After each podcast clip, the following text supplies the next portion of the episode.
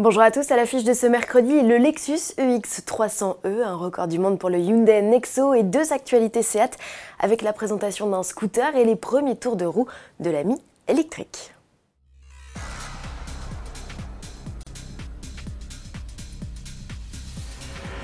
Lexus va lancer un modèle 100% électrique en Europe, une première pour le groupe Toyota qui, malgré son leadership sur le segment des hybrides depuis 20 ans, accuse un gros retard sur le marché de l'électrique en pleine expansion. Il y a bien un modèle zéro émission à l'échappement au sein de l'entité, la Mirai, mais elle utilise une techno encore peu exploitée dans nos contrées, la pile à combustible.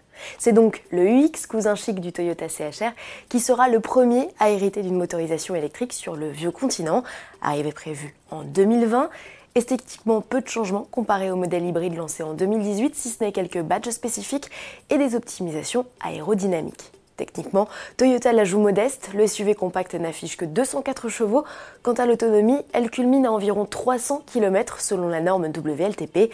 À titre comparatif et à motorisation équivalente, les Kia Iniro et Hyundai Kona électriques font bien mieux avec une réserve de 450 km et le Lexus UX 300e ne se rattrapera pas avec ses prix. Comme Toyota, Hyundai compte aussi un modèle électrique fonctionnant avec une pile à combustible dans sa gamme, c'est le Nexo. Le SUV vient justement de battre un record du monde avec Bertrand Picard à son volant. Le Suisse, qui s'illustre d'habitude dans les airs, il a notamment réalisé un tour du monde en avion solaire, a parcouru 778 km avec un plein d'hydrogène. Et il aurait pu aller encore plus loin puisque l'ordinateur de bord affichait toujours 49 km d'autonomie à l'arrivée. Le précédent record de 695 km avait été établi en 2014, déjà avec un modèle Hyundai. Seat se diversifie après la trottinette. Le constructeur automobile espagnol a décidé de lancer son scooter. L'engin, au design original, est encore à l'état de concept, mais la version de série doit être dévoilée courant 2020. Techniquement, le e-scooter dispose d'un moteur électrique de 15 chevaux et revendique une autonomie d'un peu plus de 100 km. Il se posera en alternative aux deux roues thermiques 125 cm3. Et toujours à propos de Seat, la Mi est de retour. La mini citadine arrêtée en 2019 fait son comeback en version 100% électrique. Un modèle accompli et financièrement attractif selon le journaliste essayeur d'Autoplus, Julien Marcos. c'est vraiment une citadine accomplie. Et donc sous le capot, un moteur électrique de 83 chevaux environ, qui est vraiment, on va le dire, très largement suffisant pour une utilisation urbaine et qui n'est pas ridicule euh, en dehors des villes.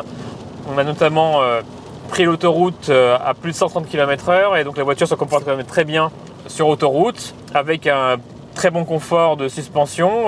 L'autre point positif, c'est le rapport donc prix équipement. il faut savoir que la Seat Mi électrique débute à 21 920 euros avec un équipement quand même très complet.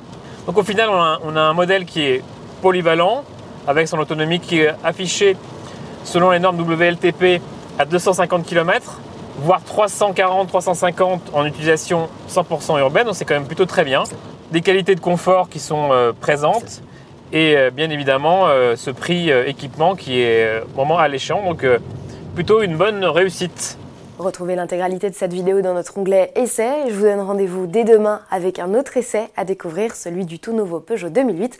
On parlera aussi F1 avec un étonnant pit stop réalisé en apesanteur. À demain.